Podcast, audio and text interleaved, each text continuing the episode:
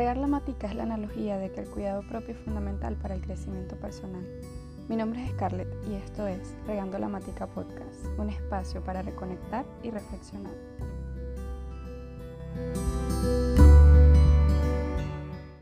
El tema de hoy es Las amistades también caducan. Los seres humanos por naturaleza necesitamos compartir con otras personas. Necesitamos sentir que pertenecemos a algún sitio, a alguna comunidad, algún grupo, porque nuestro cerebro está programado para funcionar como miembro de un grupo social. Ahora, sabiendo esto, entendemos que las personas que forman parte de nuestras vidas tienen un rol fundamental y de esto no se salvan nuestras amistades.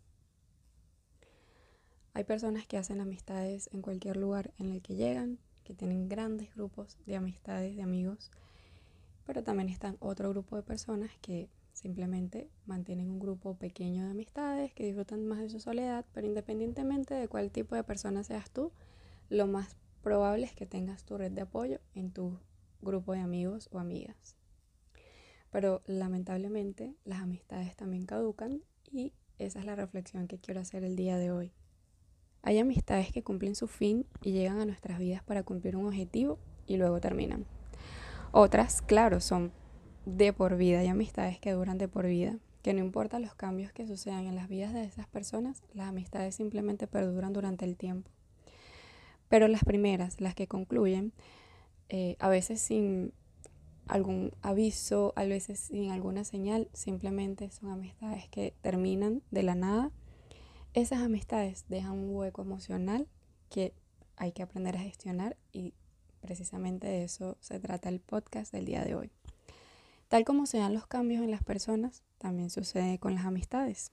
No quiere decir que la otra persona sea mala o que tú seas la mala persona. Simplemente llega un punto en donde ya no se encuentran en la misma sintonía y esa etapa de esa amistad simplemente eh, se rompe el vínculo, ya no existe el vínculo, ese cable, e, esa unión que había, ese cable que había entre esas dos personas simplemente se rompe. Y es allí donde nace el duelo por amistad. Cuando la amistad se termina, uno se enfrenta a un duelo. Debe dejarse ir no solo la persona, sino también todo lo que viviste con esa persona. Aquello que fuimos en esa etapa que disfrutamos de convivencia con esa persona. Perder un amigo es algo que debemos procesar emocionalmente y cerrar el ciclo de esa amistad, al igual que pasa con una relación amorosa. Y hoy te quiero compartir claves para cerrar el ciclo de la amistad. Primero, acepta y agradece con alegría el tiempo pasado con esa persona. Conoce el aprendizaje que haya dejado esa experiencia y esa relación con esa persona. Asume que el ciclo de esa amistad concluyó y es momento de dejar ir para abrirse a nuevas relaciones. Y por último, es importante no quedarse enganchado en la no aceptación y seguir insistiendo, porque así como duele insistir en una relación amorosa que no tiene ni pies ni cabeza, duele y causa heridas, de la misma manera sucede con las amistades. Insistir y divagar en la no aceptación no es la manera más correcta de cerrar el ciclo y podría ser hasta eh, ser incómodo para la otra persona porque se puede generar un rechazo y ese rechazo pues simplemente va a generar más heridas entre las dos personas.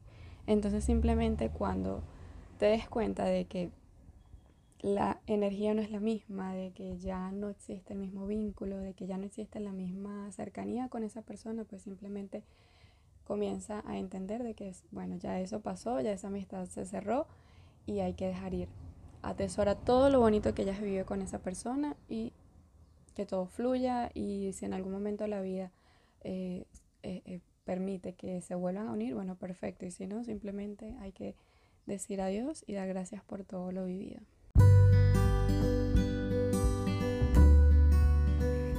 Muchas gracias por escucharme y compartir estos minutos conmigo. Te espero en un próximo encuentro.